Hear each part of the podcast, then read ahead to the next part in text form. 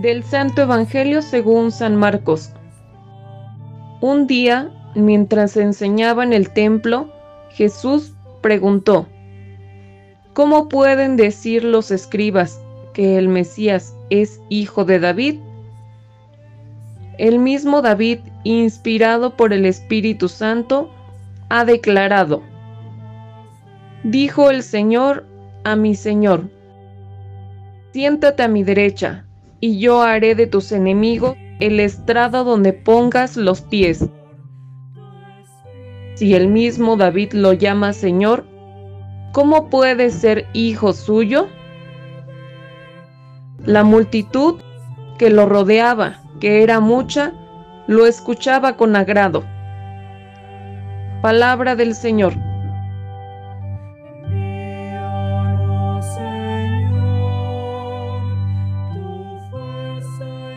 Hermanos y hermanas, muy buenos días.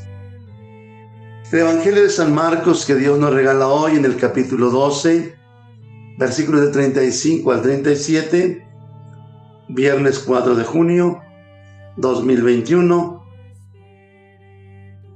nos dice que el Mesías tenía que salir de la descendencia de David, porque es una profecía que Dios le, dio le dijo a David y todo el pueblo esperaba que uno de la descendencia de David fuera a reinar como su padre David.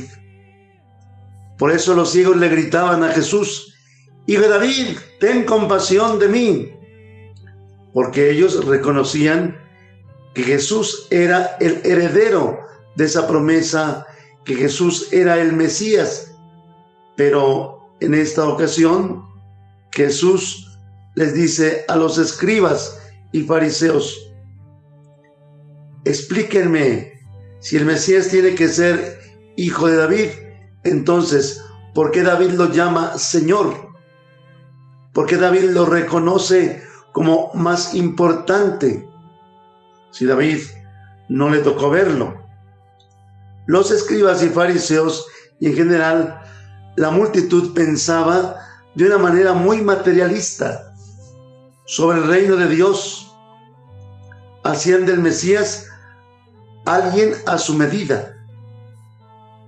Hacían del Salvador alguien que ellos esperaban con sus expectaciones, con sus limitaciones, con sus intereses. No estaban en realidad abiertos a dejarse sorprender por Dios. No entendían que el Mesías fuera a tener algo de divinidad, mucho menos iban a imaginar que el Mesías fuera a ser el mismo Dios, que se encarnara y naciera como un hijo de David. Por eso David, al contemplarlo, lo llama mi Señor, a pesar de que fuera a ser un hijo de él. El problema es que la multitud de escribas y fariseos, ellos siempre estaban tratando de hacer al Mesías un Mesías a su conveniencia, un Mesías a sus expectativas, un Mesías de acuerdo a sus intereses políticos, sociales, económicos e incluso religiosos. Estaban muy lejos de estar abiertos a la voluntad de Dios. Estaban muy lejos de dejarse sorprender por Dios. Incluso lo que enseñaban, lo enseñaban a partir de sus pensamientos y de sus interpretaciones y no con ese toque místico que nos reclama el estar abiertos a la experiencia el dejarnos sorprender por Dios, como diríamos, ese toque de dogma, no porque se cierra a la verdad, sino precisamente porque se, hable, se abre al contemplarla, al saber que mi mente llega aquí y yo no sé qué más allá haya. Lo mejor que nosotros podemos hacer para crecer en santidad es no perder ese deseo de querer crecer más. Lo mejor que nosotros podemos hacer para seguir creciendo en la verdad es nunca pretender que ya la hemos alcanzado, sino más bien el estar con esa actitud de querer ser discípulo, de ser discípulo, de estar atento, aprendiendo cada día más.